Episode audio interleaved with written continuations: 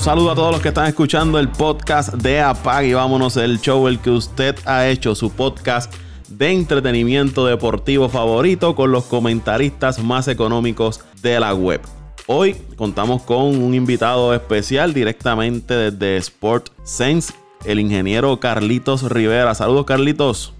Oh, saludos, muy buenas noches. Eh, saludos a todos los que nos están escuchando. Y oye, ese eslogan de los comentaristas más económicos que existen en este en estos tiempos de pandemia, bueno, te está pareciendo, oye, eso es igual de pegajoso que las fotos de Luisito, Luisito Vigoro en las redes sociales. Ah, Luisito Vigoro se ha convertido en el rey de, problema, del El problema es que no paga, no paga, viste, Carlito. Ah, Paco no paga, estamos, estamos desbaratados. No paga, llevamos meses y no, no ha caído nada. Dios mío, año, ya cumplimos un año y un par de meses. Wow, saludos, saludos, saludos a todos los que nos están escuchando, Toñito que está cerca por ahí, eh, Paco y Carlito, gracias, gracias por estar acá, qué bueno que está acá con nosotros la pasamos bien, mano, la pasamos bien. Qué bueno que no está, qué bueno que no está el propio delante, porque pensamientos claros, contundentes y con base como los tuyos, no son, no, Dante, Dante, Ángel Dante Méndez, que es parte de, este panel, no, no los merece. Así que bienvenido, Carlos, y vamos para adelante, familia. Gracias.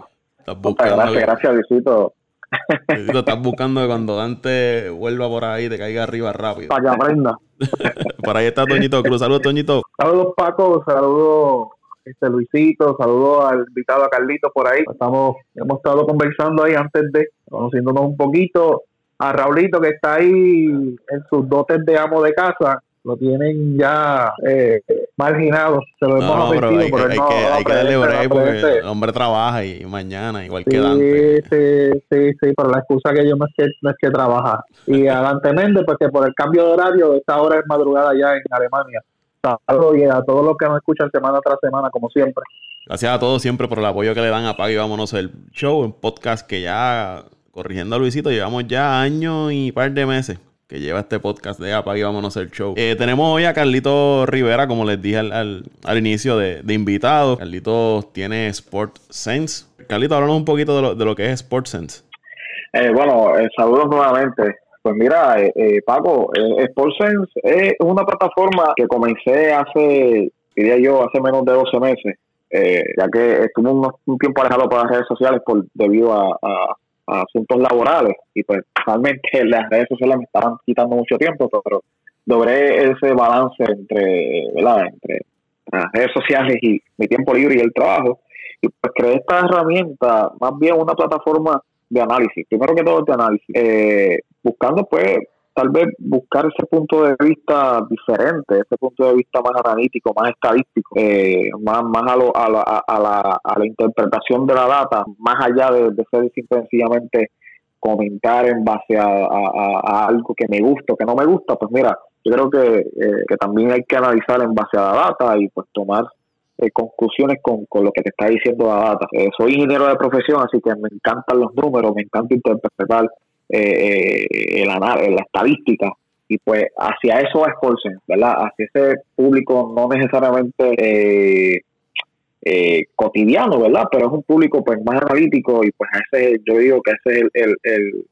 el, mercado de audiencia que quiero y quiero impactar en este momento porque sabemos que en las redes sociales hay muchas páginas, Ah, sabemos que hay hasta cierta saturación de muchas plataformas de deporte, aquí y allá, pues en este caso, pues le estoy dando un poquito de cariño a esas personas que, que buscan más el análisis, buscan más la, data y, la estadística, ¿verdad? Buscan más el fundamento de los argumentos. Y así eso voy. Mira, y eso, eh, parte de lo que está mencionando Carlito en este momento, para mí es bien importante que fue una de las, y Paco, disculpa que me meta en la conversación, pero yo quiero, yo quiero que aquí en Apague y Vámonos el podcast que deje marcado esto, porque yo creo que junto a ti, Paco, junto a Toñito, que, que por más que sea y por más que hagamos análisis eh, y, y, también, entre comillas, vacilemos con situaciones como, como son con los equipos, Carlos, eh, Carlos es de esos tipos que te trae, eh, puede ser objetivo a pesar de, y eso es bien importante y eso se ve poco. Eh, en el deporte, igual que en la política, la religión y otro tipo de, de, otros temas, el fanatismo muchas veces eh, acapara los modos y las líneas de pensamiento. Y una de las cosas que me atrajo a Carlos, que me atrajo a ti, Paco, son, es que puedo ver en ustedes seres humanos que por más eh, fanatismo o por más eh, gusto o tendencia hacia ciertos equipos, eh, pueden hacer un análisis y pueden ver el deporte de una manera un poco más amplia, en donde puedan también converger ideas, buscar hacer análisis y, discutir sin llegar a, faltas de respeto y, ese tipo de procesos. También el, el, la, el modelo que utiliza Carlos en sus plataformas, tanto en las pasadas que ha estado, porque sé que ha, manejado varias plataformas, como en, la que está manejando actualmente, es que se basa mucho, todo lo que hace, mano, está brutal, porque se basa en análisis estadístico, en análisis complejo. Eh, la mayor parte de los análisis que hace Carlos se basan en, en, este, en estadística, en, en en documentación, que eso es bien importante y que poco se ve en, en, lo que son las plataformas deportivas. es algo más, más científico, si lo podemos llamar así. No es opinar a base a lo que vemos quizás mientras va ocurriendo el partido, sino es ir más allá, ir a, esa data que nos da el, juego. Bueno, eso, eso, eso sí. bueno, eh, no es que eh, solamente vamos a estar depurando data, data y data y vamos a sacar como una computadora conclusiones eh, eh, en base a lo que unos números te dan. Hay números que son, hay estadísticas que son vacías, que no tienen contexto. Pues dentro de ese análisis ¿verdad? científico y, estadístico, como yo, eh, por ejemplo, el, el béisbol fue el deporte que yo practiqué y jugué por 22 años. Pues como beisbolista, yo sé también se identifican las intangibles y entonces cuando se puede presentar una data tiene un contexto, tiene un contexto estadístico, tiene un contexto eh, que no necesariamente a veces, vamos a poner un ejemplo, vamos a poner este ejemplo bien fácil. Eh, hay bateadores, hay bateadores que pues tal vez se van de 4-0 un juego y se van de 8-0, se van dos juegos consecutivos de 8-0 y la estadística dice se fue de 8-0, pues batea 0, lleva 0.000 en esa serie. Pero ¿qué pasa? De esos 8 batazos, tal vez 6 batazos fueron con una velocidad del bate que salieron con una velocidad de 98 millas por hora. ¿Qué te dice eso? Que fueron batazos bien conectados. Son batazos bien conectados, lamentablemente fueron a las manos, fueron a. ¿Qué te dice eso? Que hay una probabilidad de que ese bateador vaya a salir de ese slot en los próximos dos partidos, porque no es sostenible que tú le des tan fuerte a la pelota y tan bien a la bola con velocidades de 97 a 98 millas por hora y que la bola no viaje. Por, por probabilidad eso no va a pasar. Así que cosas como esas también que van a análisis como mira batea 0.00 te lo diste siete veces bien a la bola. Que fue mala suerte que no que no cayó en el hueco. Igual que este, bateador que se va de 4-3 o de 4-4 y de esos cuatro hits tres fueron quemando de varilla bates partidos, batazos mal bateados, pero en la data te dice que bata 700 versus el que batea 0.00 que le dio 8 veces, que le dio 7 veces bien a la pelota, pero ninguna cayó de hit. O sea, es, una, es, un concepto estadístico y científico, pero también con el contexto de, de dónde vienen esos números, ¿verdad? Ahora que, que tú mencionas eso de 4-3, Toño y yo tenemos un amigo, ah, Toño, que batea de 4-3 con 4 charpazos por encima de segunda, tiene quien lo aguante. ¿Eh? El problema es que eso dice H1, mano. Dice H1.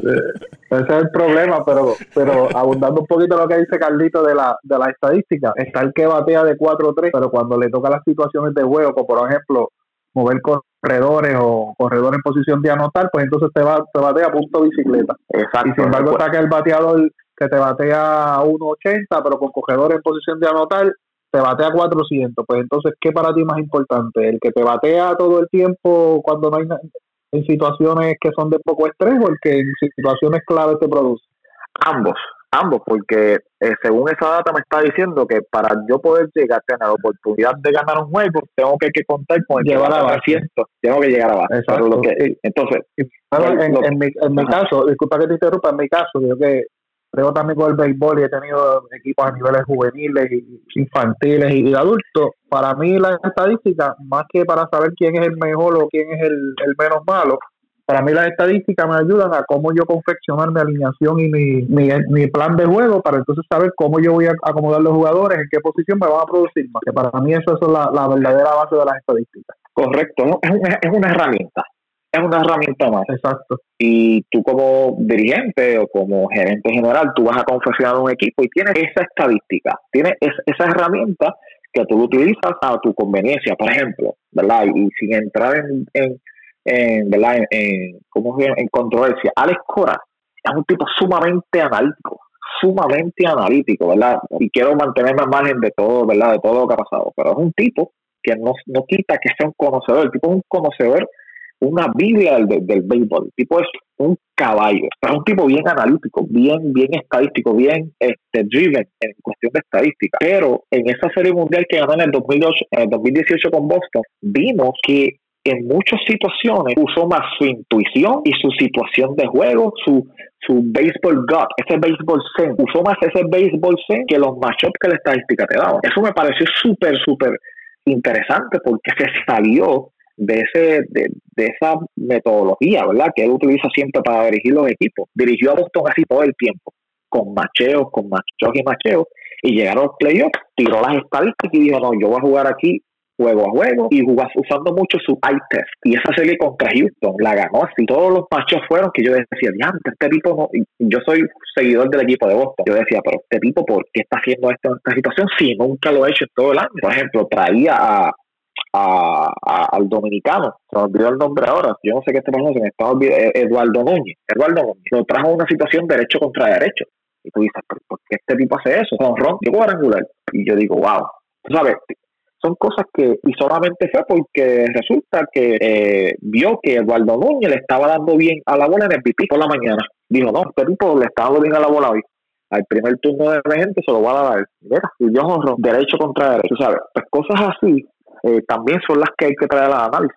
Tampoco es solamente estadística, es traer también contexto, ¿verdad? De lo que está pasando en el juego. Siguiendo y aprovechando que estamos hablando de béisbol, más adelante vamos a hablar con Carlito de un proyecto que está envuelto y, también SportsSense. Eh, estaba viendo que la Grandes Ligas sigue poniendo sobre la mesa propuestas de cuándo por fin eh, comenzar el torneo. Eh, leían hace poco que ahora la fecha del primero de agosto es como la fecha, el deadline que van a poner si no se inaugura antes de esa fecha, no va a poder tener una temporada de más de 100 juegos. Peloteros como Zimmerman dijo hace poco que primero él quiere ver cuál es, en base a lo económico, cómo los equipos y las grandes ligas junto a la Asociación de Peloteros van a trabajar el aspecto económico, porque si no van a tener fanáticos en las gradas, esto afecta la entrada de ganancias a los equipos antes de él tomar una decisión de si me tiro a jugar o no. Eh, Kershaw y Mike Trout dicen que no estarían dispuestos a jugar si van a estar lejos de su familia. Aparece el plan donde van a, dividir a los equipos en tres secciones, 10 en cada una. Siguen surgiendo propuestas, nada concreto. Grandes Ligas no quiere extender la temporada más allá del mes de diciembre porque entonces afectaría el,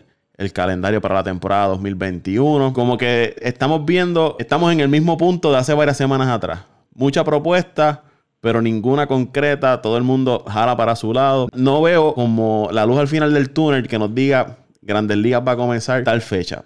Sé que la situación es complicada, no, es fácil lo que está viviendo el mundo, pero sí el, el tirijala y no, no veo como que ese rayito de esperanza de, mira, posiblemente la temporada comience tal fecha. Sé que los, factores de logística son bien complicados para poder celebrar un tipo de evento tan grande como son las grandes ligas. Pero mientras sigue este tirijala, la asociación de peloteros, los jugadores, grandes ligas, no llegan a ese punto medio. No creo que Grandes Ligas pueda comenzar pronto. ¿Qué les parece a ustedes? No, Paco, yo quiero, yo quiero, yo quiero mencionar en relación a este, eh, que es una de las cosas que yo quería traer a la mesa, aprovechando que Carlos está acá. Carlos, nosotros llevamos, y, ¿verdad? y la gente que nos escucha eh, cotidianamente, ¿sabes? que siempre nos escucha, nosotros llevamos semanas criticando grandemente el modelo de, de comunicaciones que tiene las grandes ligas y de inserción de todos los componentes, tanto económicos, eh, sociales, eh, eh, de coger la fanaticada y amarrarla. Nosotros sentimos que la, la, la que es un pensamiento que, la, digo, yo creo que comparten todos, porque lo hemos discutido aquí en,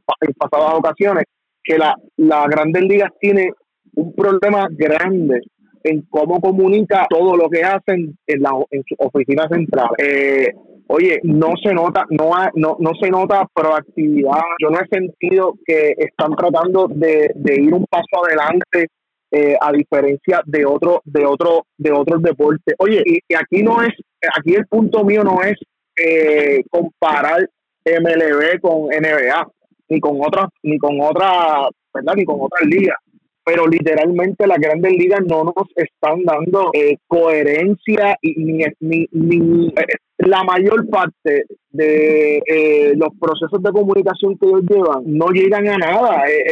lo que ha pasado la última semana es que todo lo que comunican no llega a nada, se quedan en blanco, ni los proyectos que están haciendo se, se, se, dejan sentir. Ejemplo de eso, lo, lo criticamos hace dos semanas con la con el torneo este de, de, de MLB de Show. Una excelente idea, ineficiente, ineficiente. ¿Qué, qué puede pasar con, con la liga? ¿Hacia dónde se dirigen? ¿Qué están haciendo? Oye, yo no tengo duda que eh, una liga de tantos equipos que, que, que, en tradición eh, su fanaticada de cada equipo son eh, eh, consistente. No, no hemos visto eh, eh, comunicaciones directas con estas fanaticadas. no hemos visto que, que, que yo por lo menos en lo personal no he visto que sus jugadores estén metidos en, en iniciativas sociales. Puede ser que yo esté un poco desconectado, pero no he visto esa proactividad de parte de la liga. Y eso es lo que más me preocupa, porque al final del día estos jugadores no van a seguir, eh, ¿cómo te puedo decir? Estos, estas estrellas, no, primero no se van a exponer. Ya las grandes estrellas lo mencionaron que no se van a reintegrar y, y no y no no apoyan el estar lejos de sus familias. Eh, es bien complicado y si no logran eh, crear una cohesión a nivel de ideas, va a ser bien complicado el, la, la, el poder dar comienzo a la temporada porque no estamos hablando de darle continuidad a una temporada que ya estaba corriendo como en la, como en la NBA. Estamos hablando del inicio, familia. O sea, que los jugadores tendrían que tener un tiempo también para aclimatarse, para caer en tiempo. Bien complicado que la veo, que se la veo a, las grandes ligas, de verdad que sí. Eh, bueno, es un tema bien complicado. Eh, yo creo que hay que seccionalizarlo, fragmentarlo un poco. Eh, número uno, lo, de la, lo de cómo MLB eh, maneja la comunicación que tiene con sus equipos eh, hacia el público, hacia el fanático y ante la misma prensa es arcaica, es de, los años 50 y 60.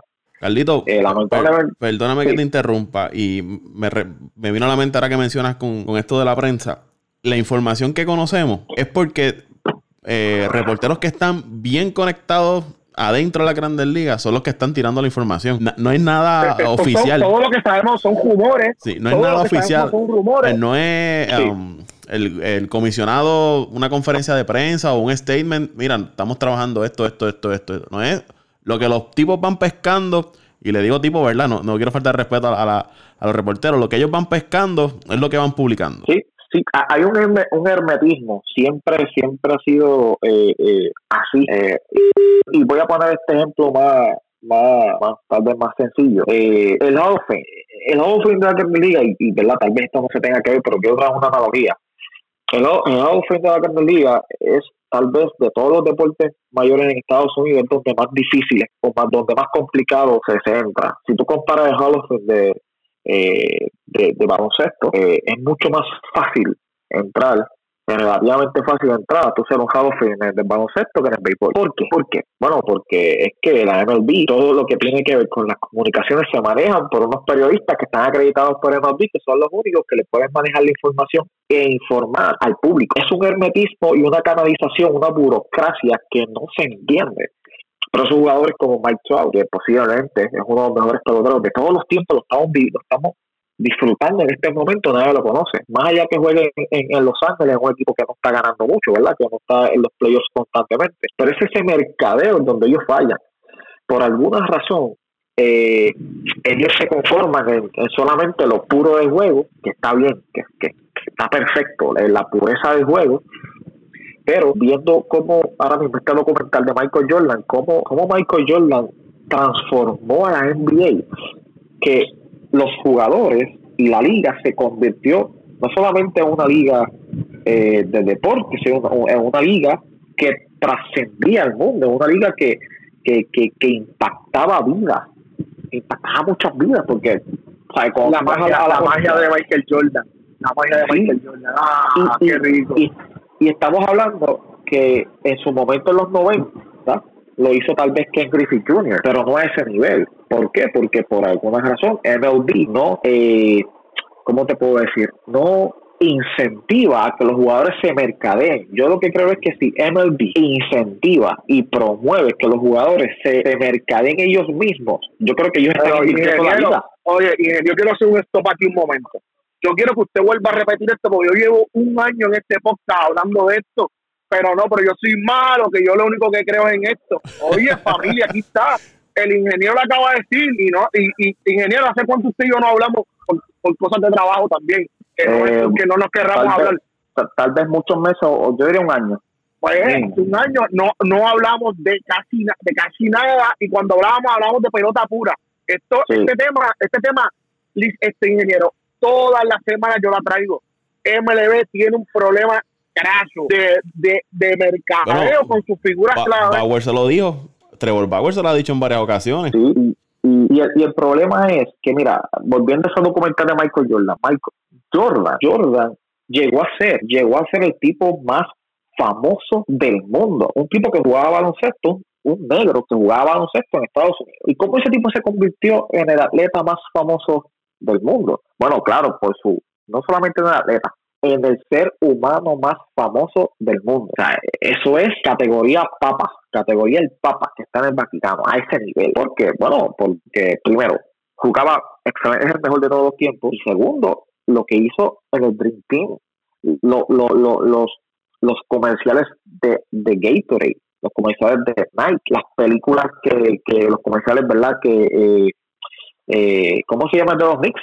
El, el, el productor, este, Spike, Lee. Spike Lee le producía, o sea, ellos merca, ah, mercadearon a mercadearon a Jordan y dijeron, mira, este es el producto que yo te ofrezco en mi liga. Si tú la sigues, yo te aseguro que hay como este, hay otros. Y eso le funcionó maravillosamente a la NBA. Y, te digo... Y, estoy, y, este tema y este tema de Jordan, este tema de Jordan, y disculpa que interrumpa, eh, Carlito, eh, eh, este tema de Jordan es, es para es poder hablar dos podcasts corridos, pero yo voy a cerrar por lo menos mi línea de pensamiento con esto. Jordan trascendió más que por su su, su calidad eh, deportiva fue, sabemos todo, superior. Pero el mercadeo de sus, de sus zapatos, de sus tenis, claro, fue lo que lo llevó a hacer lo que la magia de lo que yo hablo, ese ese ese esa ese aura que tiene Michael es que sus zapatillas, sus tenis trascendieron las eras, las generaciones, las tenis una. No, se convirtió en una, marca, en una marca. Es una marca, se convirtió, Jordan es una marca. Él no es una persona, es una marca. Las marcas son, son, son ¿qué? Son este, eternas. O sea, las marcas son eh, inmortales. Y, eso y eso fue, y es como Babe Ruth, Babe Ruth trascendió también. ¿Por qué? Porque MLB y los New York Yankees en aquel momento hicieron un trabajo excepcional mercadeando ese hombre. Lo mercadearon como si, como, como el great bambino, como de que nunca antes había existido. Y por eso hoy Babe Ruth todavía se escucha, ya 100 años después todavía escuchamos de Babe Ruth. Es por eso, es porque lo vendieron como algo único, tú sabes, este, y, y eso es lo que ha fallado Mira, Michael Jordan llegó a tener, no sé si se acuerdan, pero yo, como dije, yo fui, siempre he sido seguidor de Boston, pero mira, lo, mira si Michael Jordan era tan, o sea, la figura, no él, ¿verdad? Pero su marca era tan, tan atractiva para los jugadores que Ken Griffey Jr., Derek Jeter en el béisbol y Roy Jones Jr. fueron los primeros atletas de alto nivel que se unieron a la marca Jordan Brand y en, su, en las peleas de Roy Jones y en cada turno de Ken Griffey Jr. presentaban a Ken Griffey Jr. bateando con la Jordan, con la Ken Griffey Jr. pero Jordan y al Derek Jeter usando Jordan. O sea, que ellos, él, ¿sabes? Jordan y la NBA indirectamente, indirectamente trajo a figuras más allá de su deporte al baloncesto debido al mercadeo que utilizaron con Jordan. Mike Trout es un tipo que es tremendo candidato. El mismo Javier Baez, Javier Baez es una máquina de mercadeo. Un tipo que es atractivo físicamente, un tipo que es bilingüe, un tipo que es latino, que se tiene la facilidad de comunicarse en el segundo mercado más grande de la Carne Liga, que es el mercado latino. Igual que la mejor y la, la, mejor portada de Emil Video Show en los pasados años es la de es la de Una portada bonita que te da gusto y Tiene un, un, estilo de juego que es llamativo. A mí me encanta ver a Javier jugar. correcto, es el jugador más excitante de la Carne Liga ahora. lo único que tiene los cops, lo único. La gente, la gente paga por ver a Baez. O sea, Baez llama tanto la atención que él, la gente va a verlo solamente cuando él le da tag a los peloteros en segunda base. Cuando él, eso y para, para bueno, ESPN pone highlights de Javi Baez que los lo, puede hacer cualquier otro pelotero y no son highlights, pero como dice Baez es un highlight. Pues, por alguna razón MLB se ha quedado detrás de la NBA en ese sentido, en ser una liga más de tú a tú con el fanático. Eh, por alguna razón los peloteros de grandes ligas no tienen esta interacción con el público, no tienen esta interacción, eh, eh, o sea, tú los ves como si estuviesen en la estratosfera. Sin embargo, tú ves la NBA que en Instagram, en Twitter, tú ves a los jugadores entre ellos mismos hablándose, entre ellos mismos tirándose. Tú ves que hay una cercanía entre, más una mayor cercanía entre el público y el jugador, y eso a la gente le gusta. Y yo creo que MLB tiene que empezar a, adaptarse. Yo sé que el béisbol es un béisbol, es un deporte de pureza, es un deporte de no, somos puros, somos caballeros y no somos tan dramáticos como a veces ponen la NBA, que eso tampoco me gusta, el drama que le ponen exagerado los medios a la liga y a los jugadores, pero definitivamente eh, han usado las redes sociales para atraer más, para llevar el deporte, no, no necesariamente para que el deporte, eh, para que el fanático vaya al deporte, pero también que el jugador se acerque más al fanático. Y eso es algo que le ha funcionado excelentemente a la liga.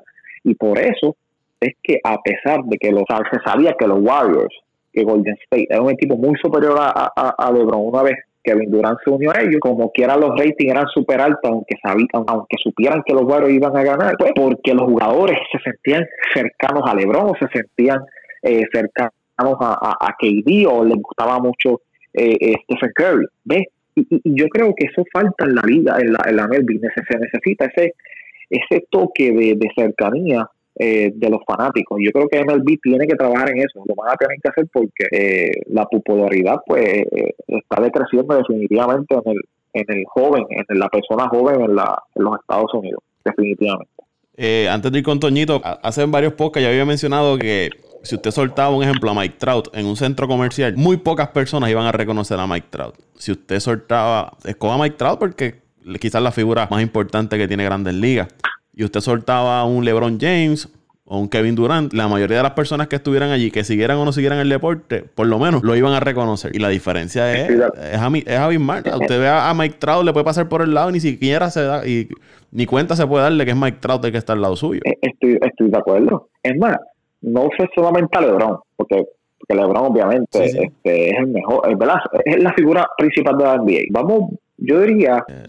vamos acá a comparar a Trout, que es el mejor pelotero de la liga sin duda hoy, y vamos a ponerlos con, con un tipo que no sea, que sea estrella con Paul George. un Jimmy Butler. un Jimmy Butler, que son tipos que son estrellas, pero, no son súper, no es el mejor, no es el estandarte de ese deporte. Aún así, esa gente son mucho más eh, reconocidos por el público que probablemente el mejor jugador de béisbol de esta generación. Y cuando esas cosas pasan, ahí es donde MLB tiene que decir, mira, tenemos que repensar lo que estamos haciendo, tenemos que aprovechar que tenemos probablemente a un tipo generacional jugando en estos años no hemos sacado el, provecho que, debemos sacarle. Este, yo creo que la MLB hizo un buen trabajo con Ichiro, con Ichiro Suzuki. Eh, yo creo que el Japón, uh, MLB hizo un buen trabajo con, con, con con la liga japonesa. Eh, y pues yo creo que Ichiro se mercadeó muy bien, pero es imperdonable que Mike Trout eh, ahora mismo pues nadie lo conozca eh, más allá de, de, los que saben de béisbol y, y, y, tal vez uno que otro fanático casual. No tiene que ver nada con que jueguen en Anaheim,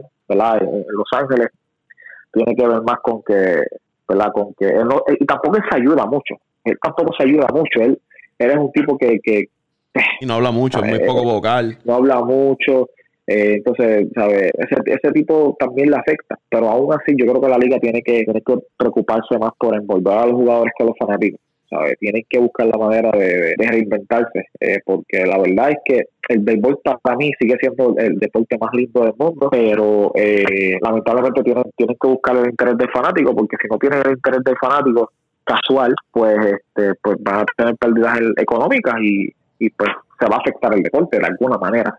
Eh, sí, y, no, y, si lo amarramos ahora, todo esto que está sucediendo, que planean jugar sin fanáticos, y si tú no traes más eh, fanáticos fuera de, tu, de tu nicho, te vas a seguir afectando económicamente. Toñito, ¿qué te parece todo esto? Seguimos en el mismo punto. Eh, la Grandes Ligas no comunica bien qué es lo que están haciendo. Nos enteramos por, por rumores de, la prensa. ¿Qué te parece todo esto? Pero Paco, eh, estuve leyendo y el problema que, estamos hablando eh, es parte de lo que te voy a decir. Son rumores o, comunicados no oficiales de que posiblemente estaba comentando de que en junio 10 comenzara lo que sería el spring training y en julio primero comenzara la liga como tal. Pero volvemos, no hay nada oficial. Son todos rumores. Eh, hay rumores de que quieren hacer todo en, Arizona, pero entonces también hay rumores de que quieren hacerlo entre Arizona y la, propuesta de, de dividir el Cactus League y, el, y, de las Toronjas eh, estuve leyendo un artículo ahorita que ya Javier Baez y, Berrío dijeron que si no es con su familia, ellos no van a jugar porque ellos no quieren pasar la incertidumbre de lo que pasaron con su familia cuando María, eh, la familia por acá y ellos por allá y no, no, no había nada seguro.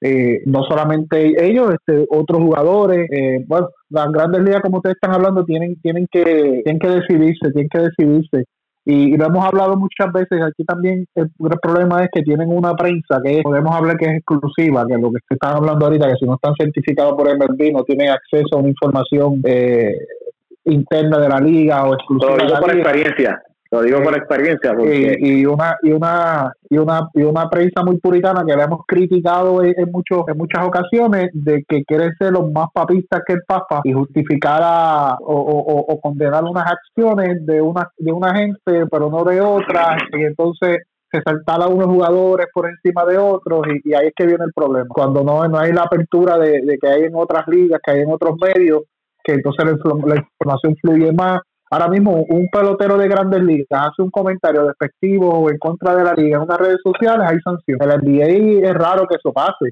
Hay una controversia entre jugadores de grandes ligas en las redes sociales, se tiran de uno al otro, viene una posible sanción y la liga este, se mete.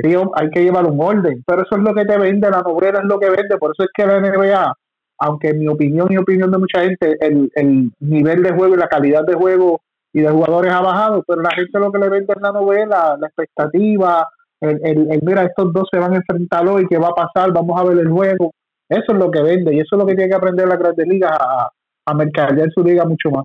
También hay que tomar en consideración, y este debate me encanta porque eh, sí, son dos, dos contrastes bien, bien grandes entre, entre la NBA y la, la NBA y uno es porque la NBA, por cosas como, como las que le pasaron a Jordan y a Jerry Krause, y a todo este y todo esto que pasó con los Bulls, todo esto fueron antecedentes para que los jugadores de la NBA tuvieran el poder que tienen. Los jugadores de la NBA tienen un poder exponencialmente mucho más alto que lo que tiene un jugador de la NBA, de la MLB, perdón, ¿sabes? Eh, eh, eh, es bien grande la influencia que tiene un jugador en la NBA en comparación a la MLB. estamos hablando que en la, en, la, NBA el jugador dice quiero cambio, quiero jugar aquí y quiero ir allá y quiero ir allá y básicamente el equipo termina haciendo lo que el jugador hace sin sanciones básicamente de la liga.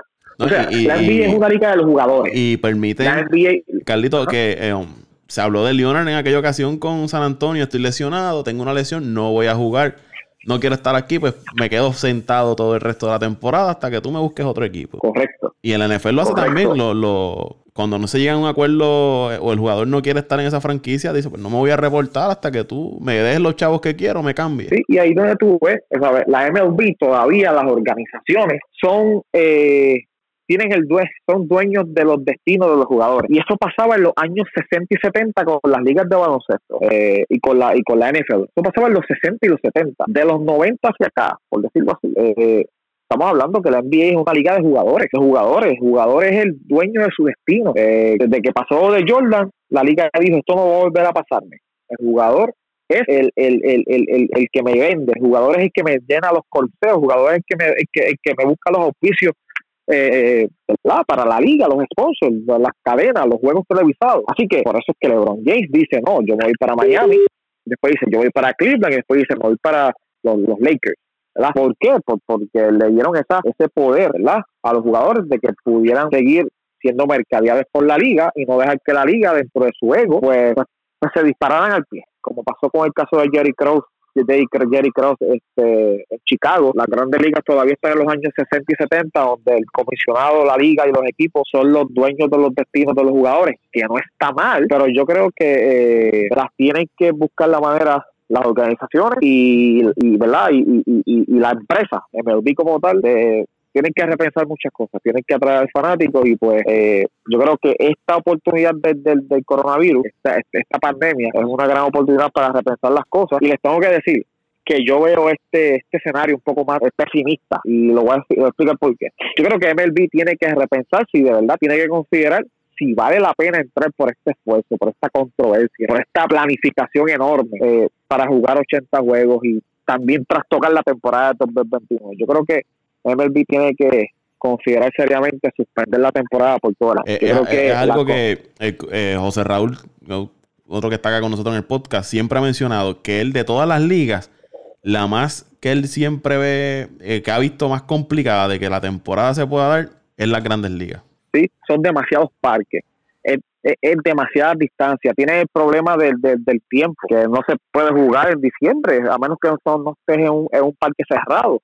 A menos que lo hagan en Miami. en Arizona, las temperaturas en, verano son difíciles por eso, por eso. Entonces, pero sin embargo, tienes que ver qué va a pasar con tipos como Mookie Betts, que tienen contrato, que se le vence el contrato este año. No tiene una bola con los Dodgers. Exacto, eso, eso es sumamente interesante. Y ahí, si algo yo tengo que decir la Grandes Ligas es que la, la Asociación de Peloteros de Grandes Ligas es una asociación bien poderosa, es bien poderosa al nivel de que no castigaron a un, ni a un pelotero con, el, con, ¿verdad? con la controversia de la de robo de señales de los Astros. Todo eso fue por la asociación de peloteros. Todo eso fue por la asociación de peloteros. No suspendieron a nadie por eso. que yo no sé. Pero, anyway, e, e, es un asunto bien complicado. Pero si tú me preguntas a mí, si esto no comienza en junio, si en junio no se tira una pelota, yo creo que la MLB tiene que considerar suspender la temporada todavía las ligas europeas de fútbol no han comenzado, no saben qué hacer y, y en Europa todavía están un mes en adelanto con, con, respecto a nosotros en, esto del coronavirus. Ya ellos están aplanando la curva, Italia y España que son y Francia, que son las tres ligas principales de fútbol, todavía no han comenzado, no saben cuándo van a comenzar. O sea que Estados Unidos tiene que mirar hacia allá y ver, ok, ¿qué es lo que está pasando allá? Allá aparentemente están diciendo que puede haber una nueva ola de, de, contagiados y los peloteros y sus familias no se van a arriesgar a, alejarse entre ellos. Así que, este, ¿de qué vale que digan, mira, vamos a jugar, vamos a jugar en Arizona o vamos a jugar en Miami o en Tampa o vamos a jugar solamente en cuatro parques, Houston, Tampa, Arizona y Miami? Por decirlo así, este, o el Texas Nuevo, el parque de Texas Nuevo, para que le dé, para que le dé algo de, y de, y, de, promoción y todo eso. y que es bajo techo también, que es bajo techo. exacto. con, el, con el clima. Correcto, vamos a, vamos a suponer que se unen esos cuatro parques, pero aún así estamos hablando que todos esos equipos del norte tienen que mudar a sus familias, a sus familias.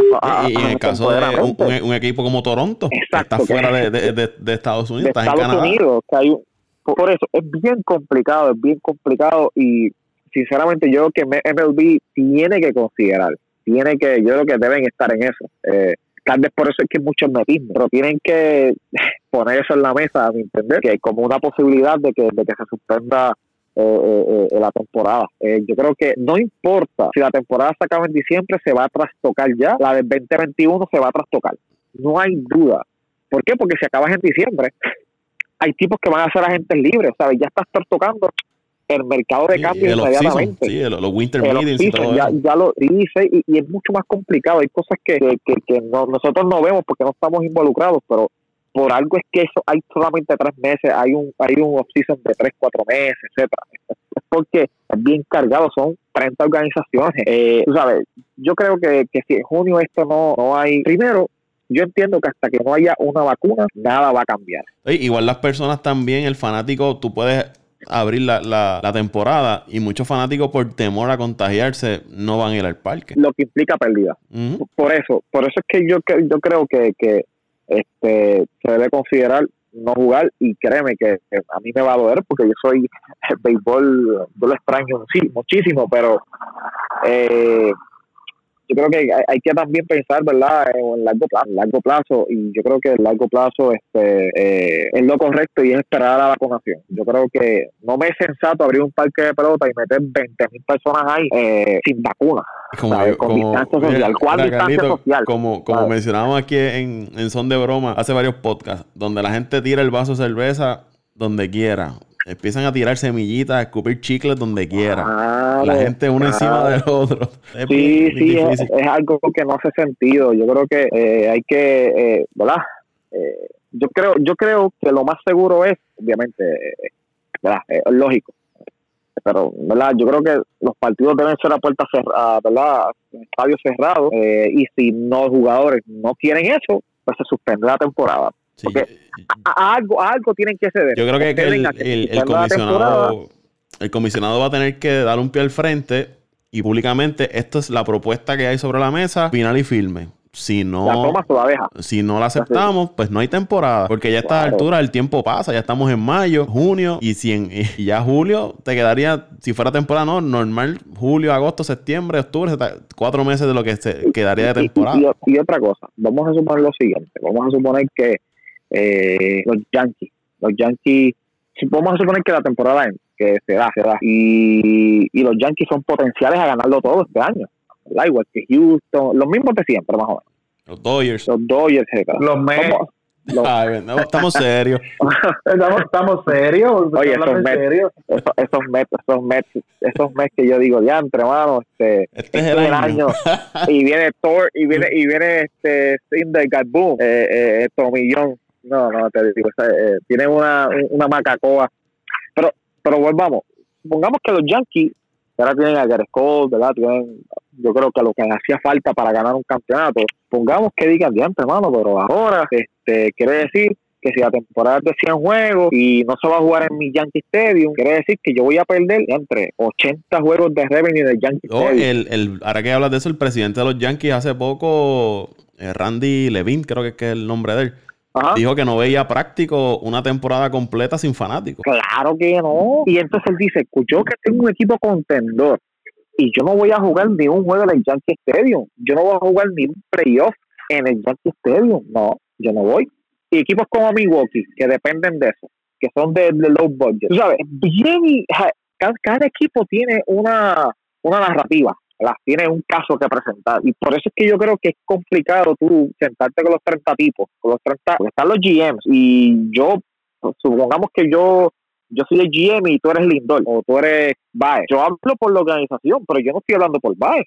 Yo estoy hablando por ti. Baez habla por sí mismo a través de la Asociación de Peloteros son demasiados gavetes y segmentos, demasiadas piezas moviéndose a la vez para tú eh, eh, ponerlas de acuerdo a todas. Yo creo que, como tú dijiste, el, el comisionado tiene que dar un paso al frente. Esta es la propuesta más razonable, dar un espacio de dos semanas eh, con, como un conclave, como cuando el Papa muere y van a seleccionar el Papa un conclave, dos semanas.